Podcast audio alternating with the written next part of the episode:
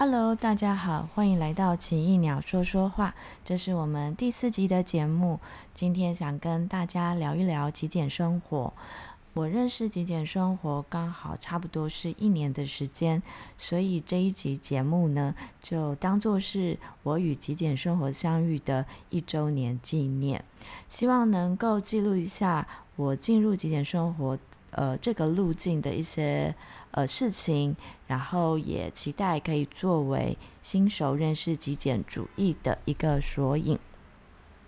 现在的世界存在着各式各样的生活形态，那么极简生活是目前逐渐受到大众注意的一种生活哲学。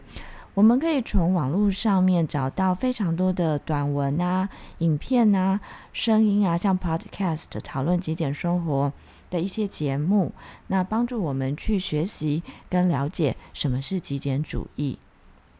可是非常有趣的事情是，我发现每个人认识极简主义的机缘，还有学习的方式与进入极简生活的步调，好像都有所不同。那因为有所不同，所以大家都各自有各自的故事跟经验，在这样子的丰富的内容述说的情况下。嗯，好像就更丰富了极简生活的样貌。那在这样的分享，我们彼此都可以学习非常多。于是，尽管自己是刚成为极简生活的幼幼班学员，也想要为自己如何与极简生活相遇和我如此缓慢的进度做一点记录。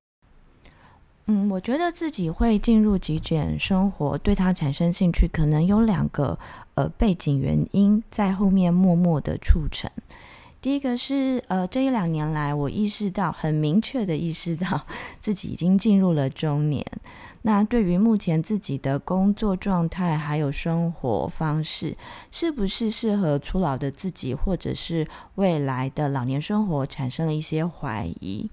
于是我就开始想象未来生活的各种可能性。可是我又没有办法像有些很厉害的人，他可以用自己想象跟原创的方式去打造呃他未来的生活模式。那我需要一个参考的依据来帮助我做认识、调整跟修正。所以我就开始伸出过去从来没有打开过的触角跟视野，在图书馆里或者在网络上。呃，搜寻、观看各式各样不同生活的方式，那可能是用文字的呈现，或者是影片的方式去做论述。有好多有趣的生活模式，包括可能在呃旅呃就是修理车上面做改造，然后或者是校园巴士上做改造，打造成可以居住的生活，然后开始游牧，或者是他会用。呃，就是找一块地方，然后用货柜或者是搭建的方式去呃建构自己的小房子，依自己的需求跟生活上的需要。那有些人会开始找一个乡村的地方，自己开始耕作，呃，自给自足，呃，不是就是呃去表达说，诶，我对现在的消费主义有点太过，呃，太过。太超过了一点，所以呢，他们就用这样子的方式来生活。反正有各式各样有趣的方式在网络的影片上面显现。那么，极简生活也是其中的一种。那所以我就看了这种各式各样的影片，那帮助自己去寻找自己愿意尝试的生活模式。然后去试试看，这是第一个原因，就是意识到自己是中年了。那未来要继续这样子生活吗？还是应该做一些改变跟调整？那这是第一个原因。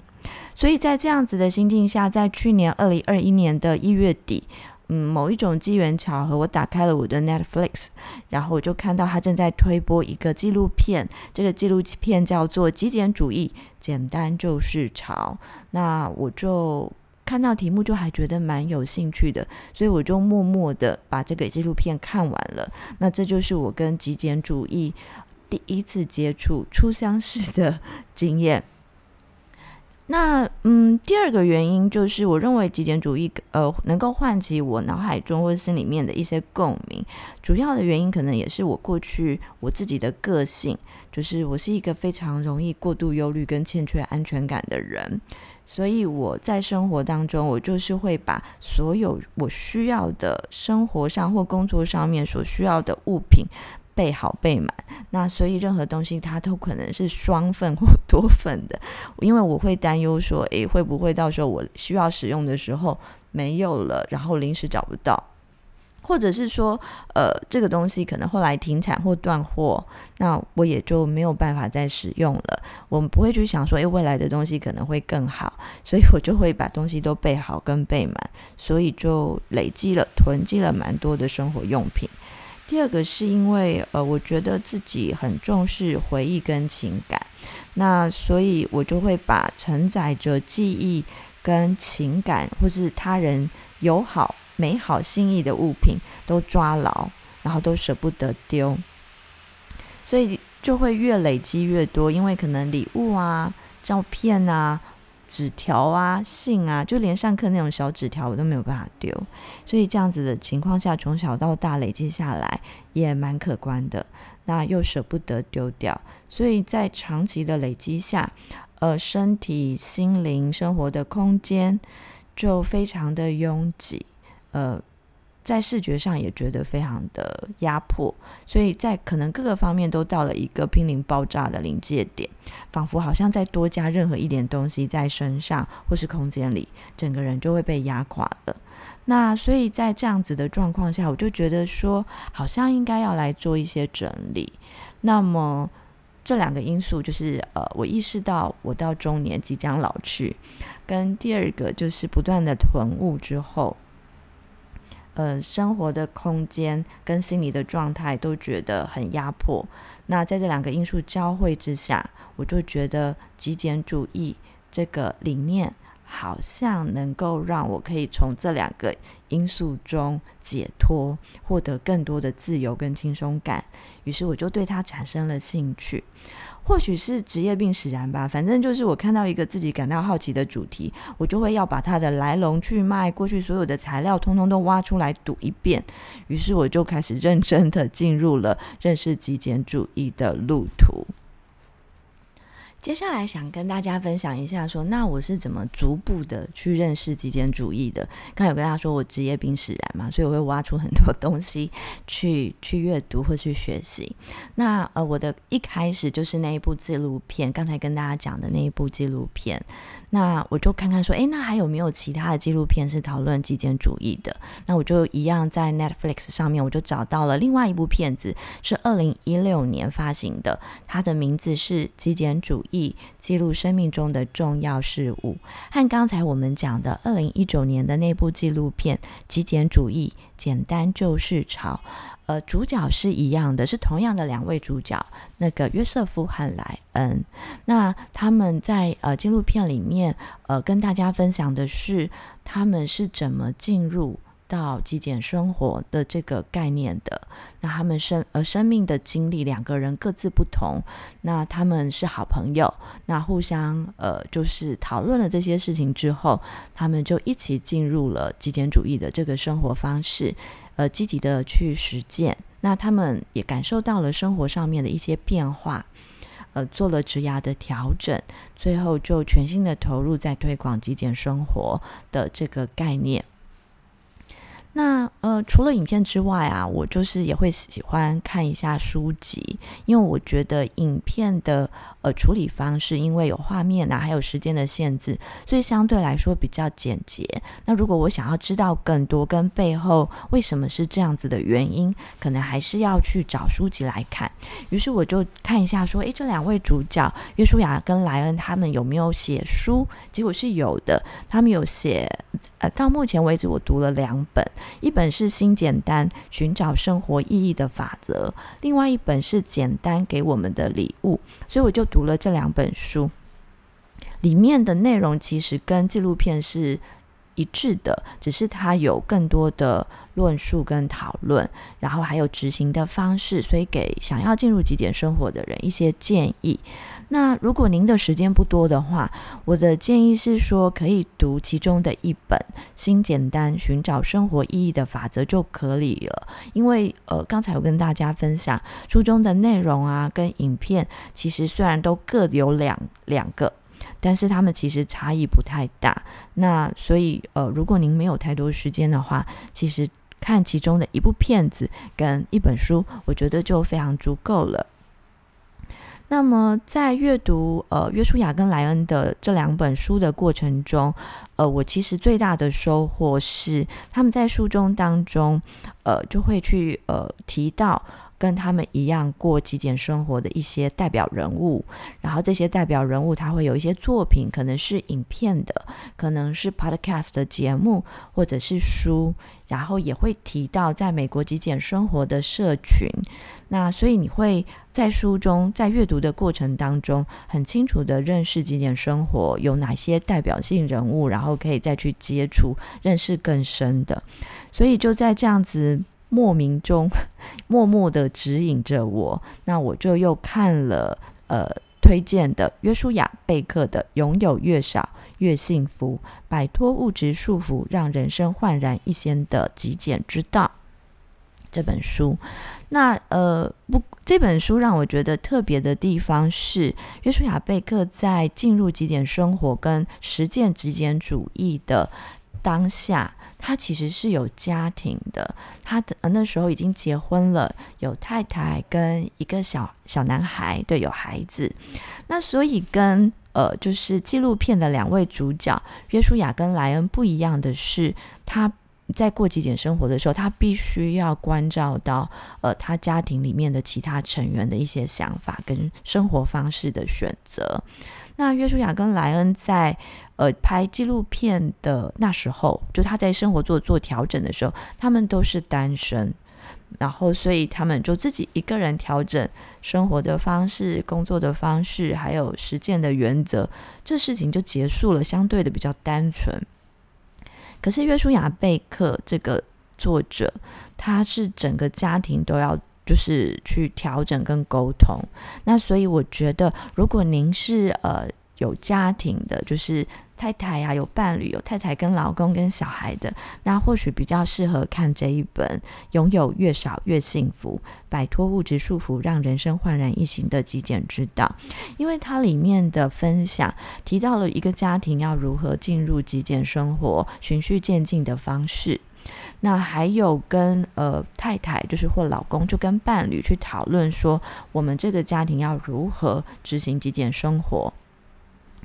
如果伴侣是可以接受的，那两个人一起同行，就会我觉得应该会蛮顺利的啦，因为两个人的理念是一致的嘛。但是如果您的伴侣就是不不能接受。呃，极简生活的生活方式，或他们有选择要过极简生活，那两个人之间的相处又该怎么办呢？那在书里面有讨论到一些呃推，就是大家怎么可以去跟呃生活的伴侣一起去讨论，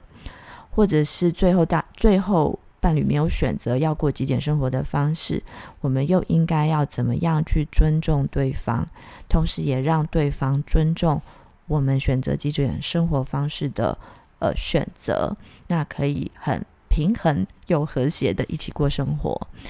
除了伴侣之外，还有孩子，因为小孩子都还很蛮年轻的嘛，他的生活经历啊，还有他经历过的事情其实并不多，所以他有非常多的事情需要去尝试。那家长应该要，父母亲应该要怎么样指引孩子去接受极简生活？同时又不给他与太太过的局局限，让他有弹性跟自由去做选择，他自己的生活方式。那在这本书里面也有提供一些说法，去去让大家思考跟讨论，或者是一个指引，帮助大家去学习。所以这本书。我觉得，如果您是有家庭的，那我觉得还蛮值得一读的，因为我觉得整个家庭要进入极简生活的方式，其实并不容易，有蛮多挑战需要克服的。除了概念的学习呢，那我也展开了生活上具体的行动。就这样，我就开始整理起身边的物品。那刚才有跟大家提到，我东西非常多嘛，哈。那整理数量繁多、难以舍弃的物品，其实也是需要方法的。呃，同样在书海里面跟网络上有各式各样的断舍离方法，在最近的日子里常常被大家提出来讨论。呃，举例来说，有人会说啊，或许我们可以把家里面的东西全部都装箱。装完箱之后，只拿出你觉得每天都会用到的东西，其他的就继续放在箱子里。假设过了一个月之后，你没有办没有从箱子拿出其他的东西，那么留在箱子里的东西就可以被舍弃了。就用这样子的方式来完成物品的取舍。第二种方式是有人说，诶，或许我们可以一天选择一样东西舍弃。那这样子，随着日子的过去，累积下来，我们就可以慢慢的减少身边的物品。这是第二种方法。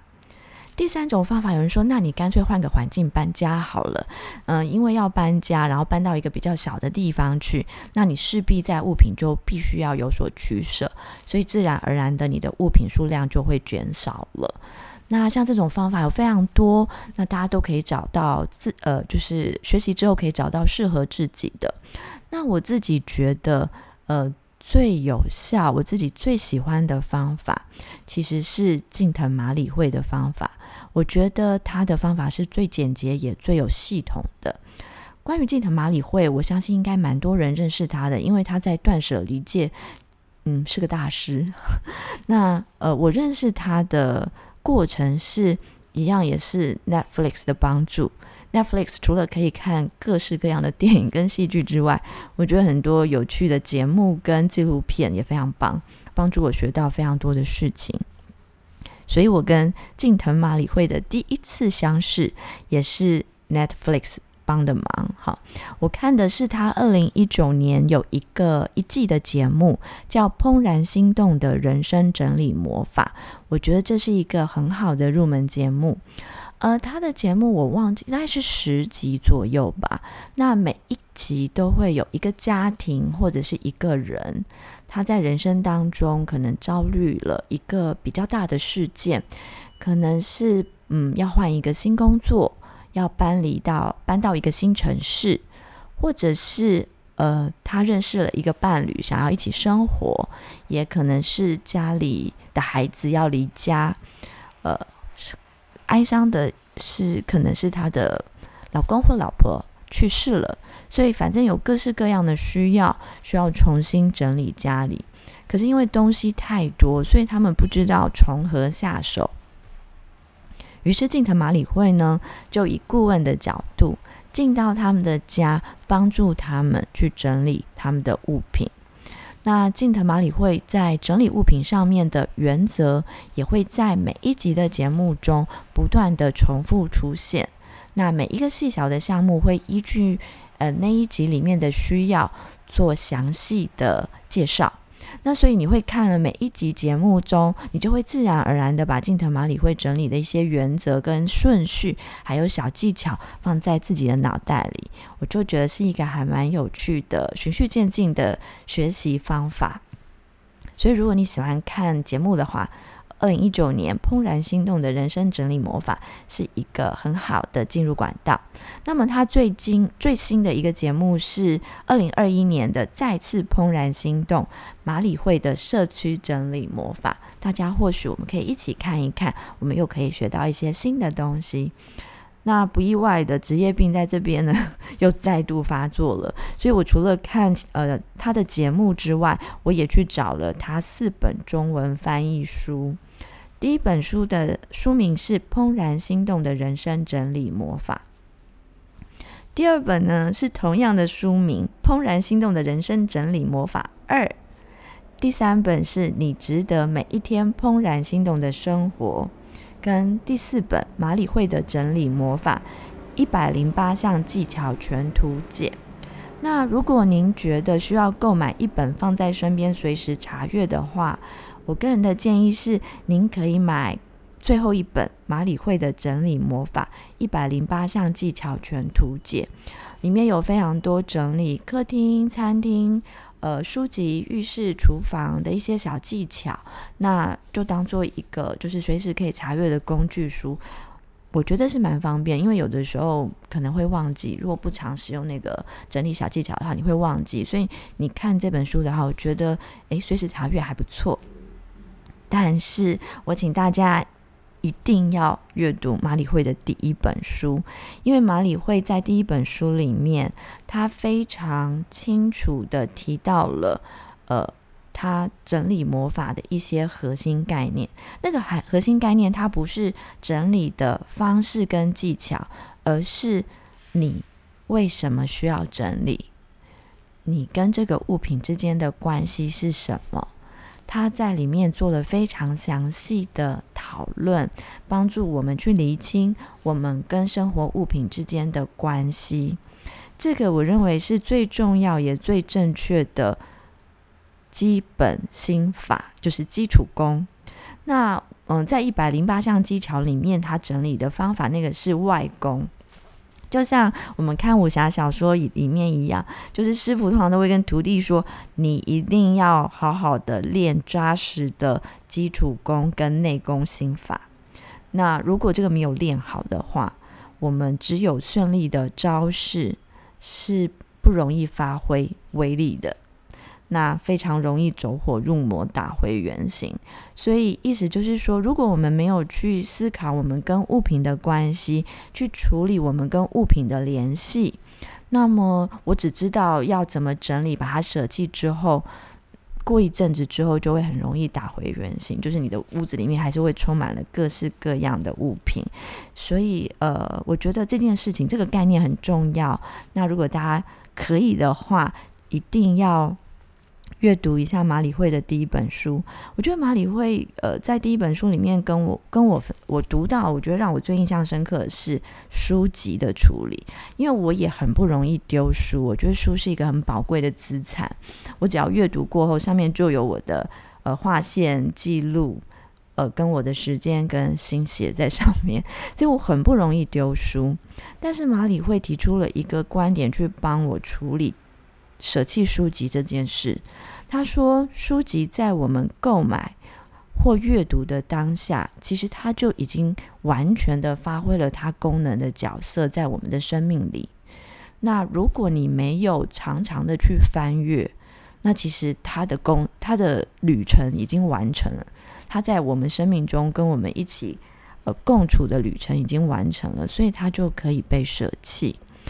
那他甚至说，关于我们正在阅读的他的。”马里会的这本书，他说：“如果你已经阅读完了我的书，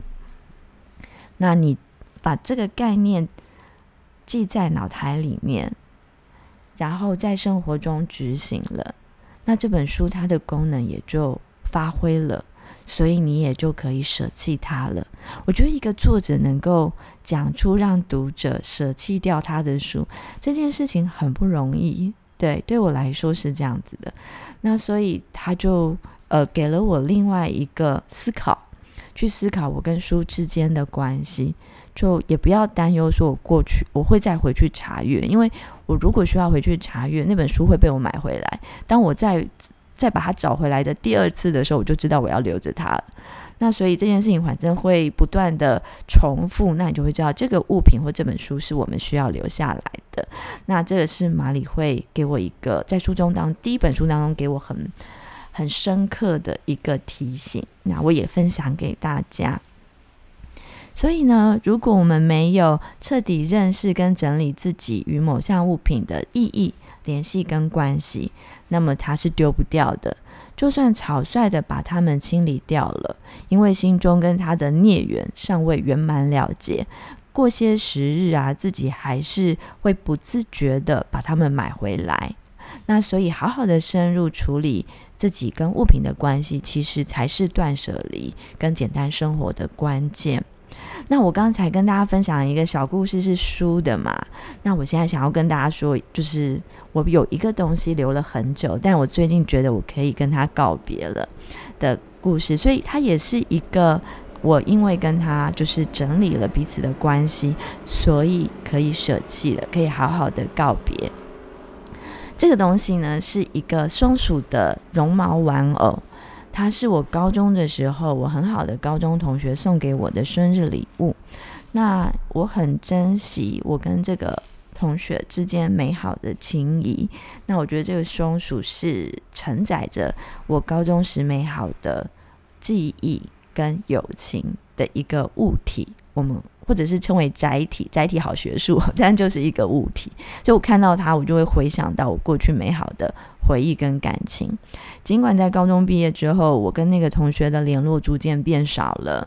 那失联了一段时间之后，又回就是又联系上了。那我们还是像过去一样相处，就是好像没有。呃，毕业啊，然后已经老了这回事。那我们还是像高中的时候一般相处。可是最近有一个事情发生了，就是我因为在工作上面有一些需要，所以我就请这个朋友帮我在工作上面有一些帮忙一些事情。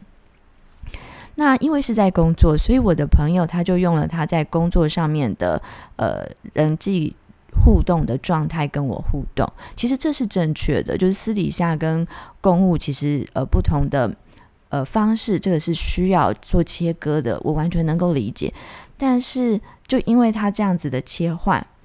我好像可以跟那个小松鼠告别了，因为我可以清楚的意识到说，呃，我跟这个同学之间的关系，呃，他其实就已经记忆在我的脑海里了。过去的美好回忆，它还是存在的，在我们私人的情谊里。那么。公务上面的接触，那我们就用工作的方式来处理，所以感觉上我就觉得，哎，好像这我跟这个人的关系有一个清楚的界定了，那那些美好还是存在，那我就觉得，哦，好，松鼠的 任务好像已经完成了，所以我就可以。跟这个松鼠做告别了。那我通常跟物品做告别的时候，不是只有这只松鼠。在我去年开始整理起我的物品的时候，我通常都会帮他拍一张照片，写一段文字在日记里面，然后就好好的了解我跟他之间的缘分。那这样子的状况下，东西舍弃了之后，我觉得好像真的不太容易再回来，因为我真的要买的时候，我就会想。呃，我需要它嘛之类的事情，那所以或者是说也不太容易想要再把它买回来，除非真的很需要。在目前几乎好像没有什么没有发生这件事，所以我就觉得哦，断舍离真的如马里惠所说的，就是彻底认识跟整理自己跟某一项物品的它所代表的意义、联系跟关系。那么如果我们能够圆满的，就是结束。我跟他之间的连接，那么我就自然而然的就不会再把它找回来了。那我想跟人可能也是这样子的吧。在整理实体物品的同时呢，我不知道是不是因为就是在这个思维下，或在这个气氛下，我也开始不自觉的整理自己的生活跟工作。嗯，或许是因为实体空间上视觉的改变，我开始清理掉一些东西之后，我的空间变得比较宽敞，然后比较有弹性。嗯，感整个整个人就觉得说，诶，比较放松，压力比较小，感受到了逐渐疏解的轻松感。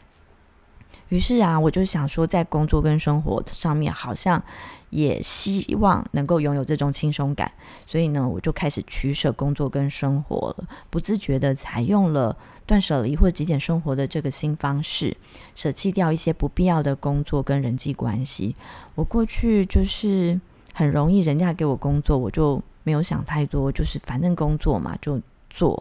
我没有想过这个工作需不需要、必不必要做，对我就是未来的目标的意义是什么。所以常常接了很多嗯浪费时间又没有实质效果的琐事。的工作去执行，那人也是一样，大家都说要经营人脉呀、啊，都要多多认识人啊。尽管我是一个比较内向的人，但好像在工作上面还是有一些人际关系需要维系。可是他呃，这些人际关系的维系，他都需要时间跟力气。那我觉得非常的辛苦，所以就是不自觉的在整理实体空间的时候，我也开始思考说，诶，这些人际关系是不是真的需要维系？那。如果我花了时间力气在这么多人身上，不管是对我重要的或不重要的，那我是不是反而会失去了我很在意的一跟一些我很在意的人的相处时间？那也降低了我跟我很注重的人之间相处的一些品质。所以我就开始想这件事情事情之后，我就开始可以做一些舍弃了。那我觉得目前的结果也是好的，因为我有多出一些时间跟力气做新的尝试。比如说，我开始想要录 podcast 的节目，然后我也开始想说做一些创作。呃，然后也开始整理一下，说，诶，我还可以做一些什么？除了就是专业专任工作上面的其他的事情，那我觉得这件事情带来了很多的活力跟生命。那我觉得这是好的改变，所以就觉得，诶，还不错哦，应该可以继续执行下去。那如果你觉得，呃，读书跟看纪录片有点分量太重，或者是太严肃的话，那么。我推荐您看改编自日本漫画家缓利五个人经验的一部日剧，叫做《我的家里空无一物》。它好像还有另外一个翻译名称，叫做《少物好生活》。嗯、它的分量非常轻，就是我记得我那时候看的时候，它每一集是不到三十分钟，然后大概也就是十集左右的集数，所以非常没有负担。我那时候看的时候，应该是一天看一集，然后就中午吃便当的时候配着看，然后看完之后就觉得哇，好轻松的感觉。那么女主角也是一个我觉得非常。会演戏，而且非常独有个人独特魅力的女主角，所以建议大家可以稍微看一下这个日剧，我相信你也会觉得轻松感，然后又有收获。那如果不方便看日剧的话，没关系，缓丽武是漫画家嘛，所以呢，你也可以选择他的漫画书。这本漫画书的名字是《少物好生活》，舍弃无用之物，让家成为真正舒压的地方。他用漫画的方式去跟大家介绍说，他为什么会进入到呃断舍离跟极简生活的故事，他的经验是什么？那呃，在故事的情节上面跟日剧非常的相近了。那只是他用另外一种有趣的方式，就是漫画图像的方式，呃，呈现给大家。那我是两个都看了，我都觉得看两遍还蛮有意思的，所以大家可以选择漫画书是另外一个选择。那他另外还有一本书哦，叫《亲爱的，我把平数变大了》，这是一本图文书。那这本书里面的内容，呃，黄立武腾，他就用呃照片，对，就是他拍了很多他家里面呃。就是断舍离前跟断舍离后的照片，那它相对照之后，两相对照之后，你会感受到那个差异是什么，然后你会很羡慕那张那个他照片拍得很漂亮，对，就会羡慕哦，他家里为什么可以这么的美丽，就是这么的宽敞，然后他在书里面也用文字跟大家分享他怎么去处理呃物品，怎么。怎么选择，怎么收纳，在不同的呃空间里面，我觉得也是还蛮有用的一些参考的方式。所以，如果你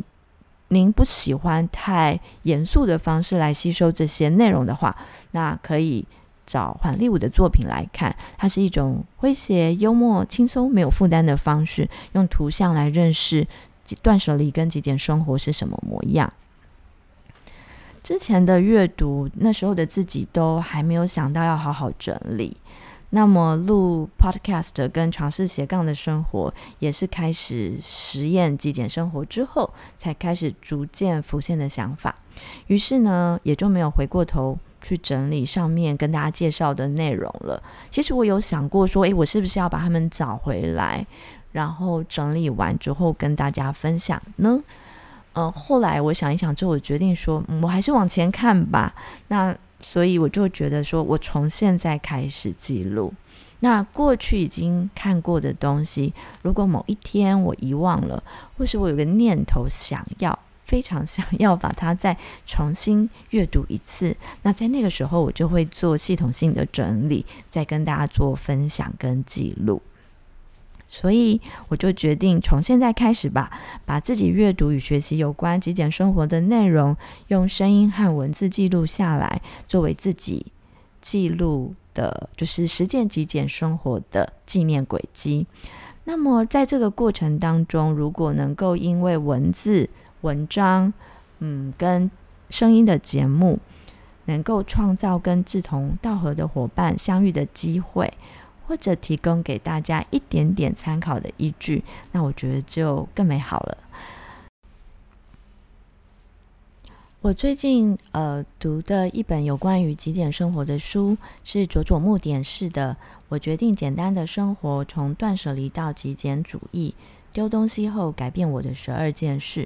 这本书其实不是一本新书，应该有一段时间了。那书中提到了极简生活的定义。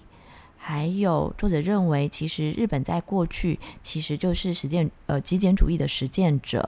那日，所以他就特别跟大家稍微复习了一下日本极简主义存在的历史跟再次风行的环境背景与主因。因为他认为西化之后，极简主义呃在过去日本的一些生活里面，所以可看到的现象就逐渐消逝。那么在现在，因为呃消费主义的过度盛行，所以大家又开始重新想说，诶，这样对吗？那我们是不是应该回到过去日本？呃，极简主义的生活方式，那所以他在这个地方，我觉得是这本书跟前面我们介绍的几本比较不一样的说法，我觉得还蛮有意思的。接下来呢，他在书里面也跟大家稍微谈了讨论了一下，就是我们为什么会不断的鬼打墙，然后消费永无止境，无法停止，不断购买，然后物品越来越多的一些生理跟心理的机制。因为他认为，我们要了解这些生理跟心理的机制，才能够就是一次处理掉、做修正，而不会再回到过去就是不断循环的一些行为里面。所以，他帮助我们去认清这件事情，看自己是卡在哪里，然后做修正跟处理。这样，第四个部分啊，他在书里面其实有重新去讨论幸福生活的定义是什么。我们过去都有一个假设说啊，我拥有越多的物品，越大的房子，越好的车子，我就会觉得越幸福。其实这个事情跟前面跟大家讲的，就是 Joseph 跟莱恩他们极简主义就是朝那部纪录片的两位主角，他们的想法是一致的。他们也都是反思，呃，就是重新思考了物品跟幸福生活之间的关系。那重新再找到他们所认定的幸福生活是什么，然后就去过那样子的生活。那佐佐木典士在这本书里面也有提到这样子的概念。我觉得这个思考其实对我也非常有帮助，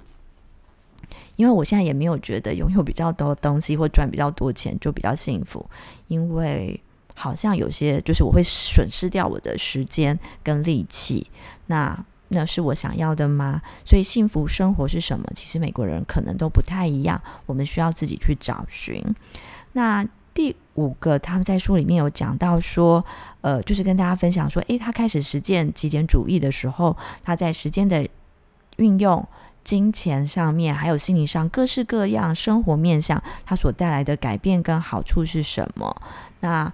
同样的，他也在书中跟我们分享执行极简生活的众多小技巧，可能他常使用的一些软体啊、小设备啊，然后 App 啊，还有一些整理东西的方式。那最后，他有跟我们提醒实践极简生活要避免的谬误。这个我觉得在其他前面的书籍里面比较少提到，那我觉得这个提醒也蛮深刻的。其他就是说，有些实践极简生活的人，他会呃，可能就是像一个名牌一样，他就觉得哦，我过极简生活，所以我可能比别人高人一等。嗯、在就是心理上的感觉，就我比较在精神上比较高高尚，然后会说，诶，你应该要用什么样子的方式来过生活？怎么去整理的你的物品？就是所有的事情都要依照他认为对的准则去执行，去看待别人的生活。那可是其实实际上不是这样子的。那每个人选择的生活方式，跟他实践生活的方式。其实都应该要彼此尊重。那每个人执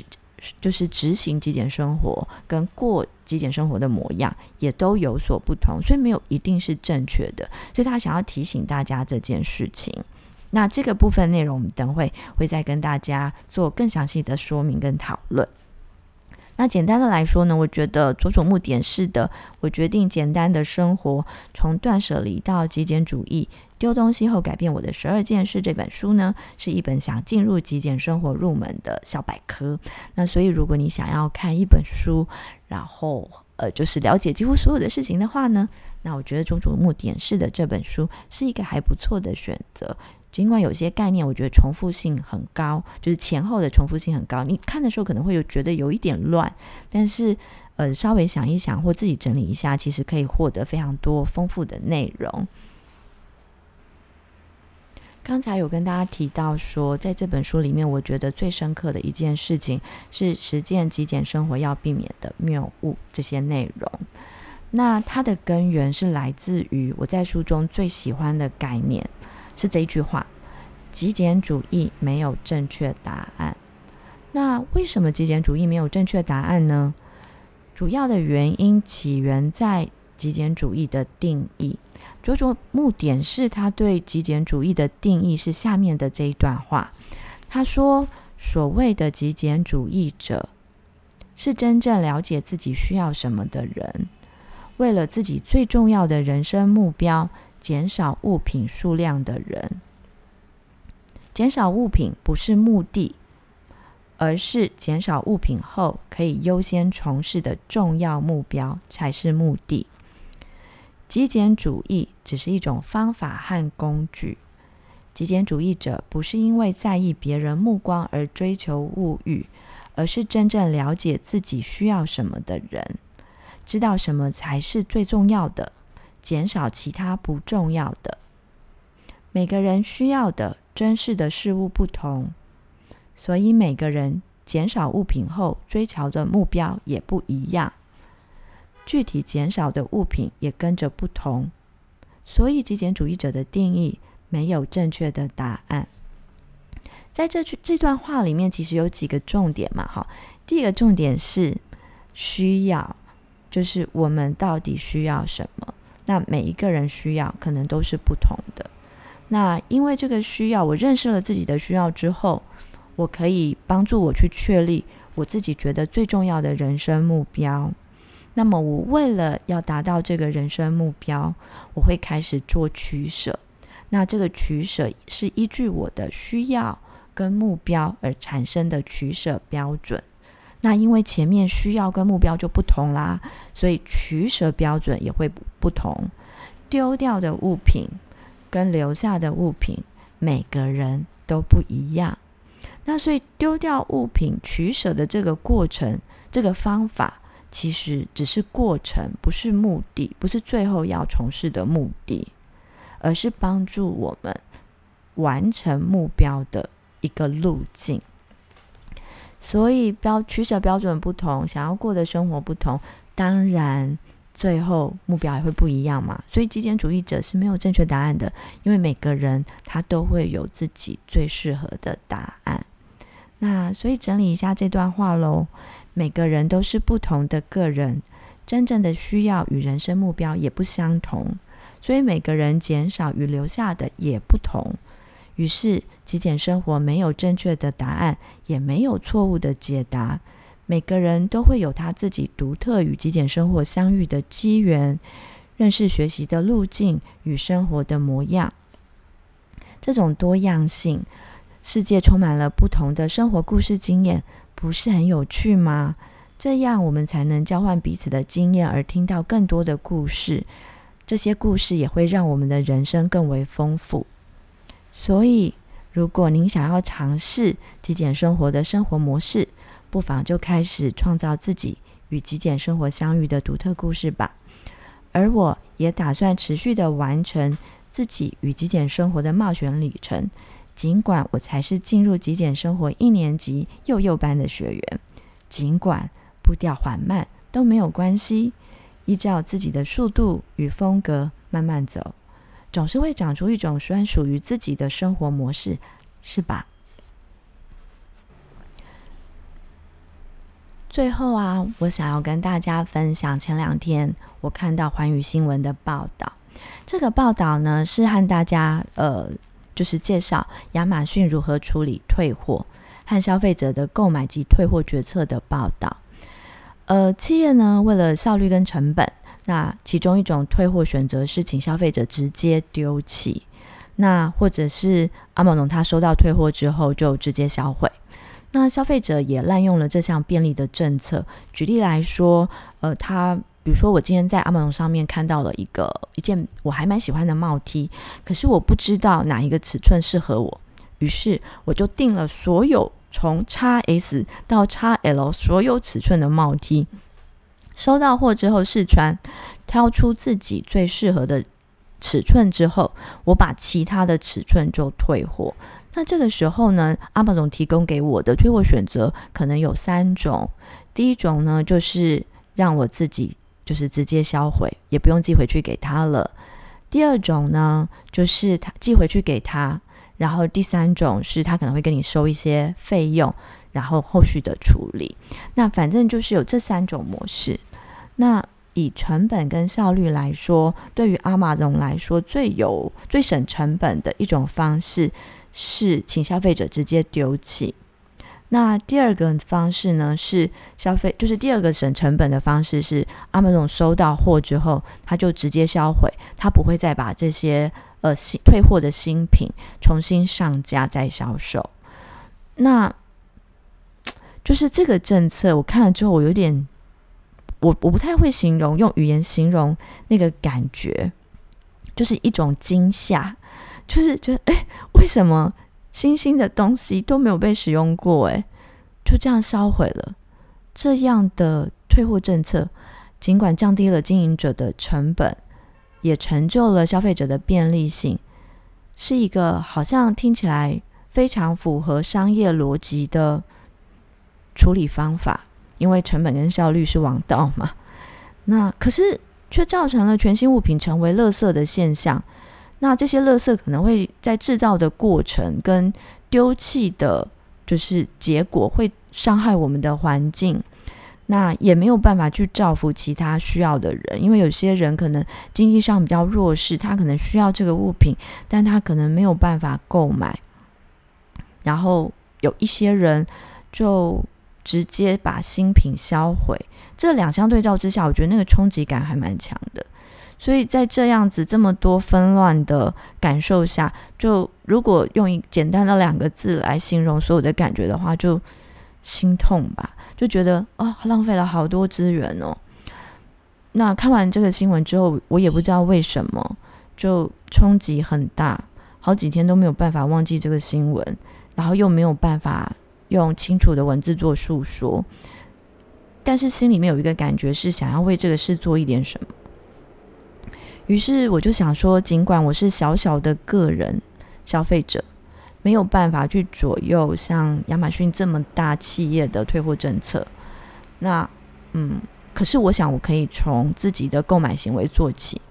就是在购买之前，先依着极简生活的基本原则。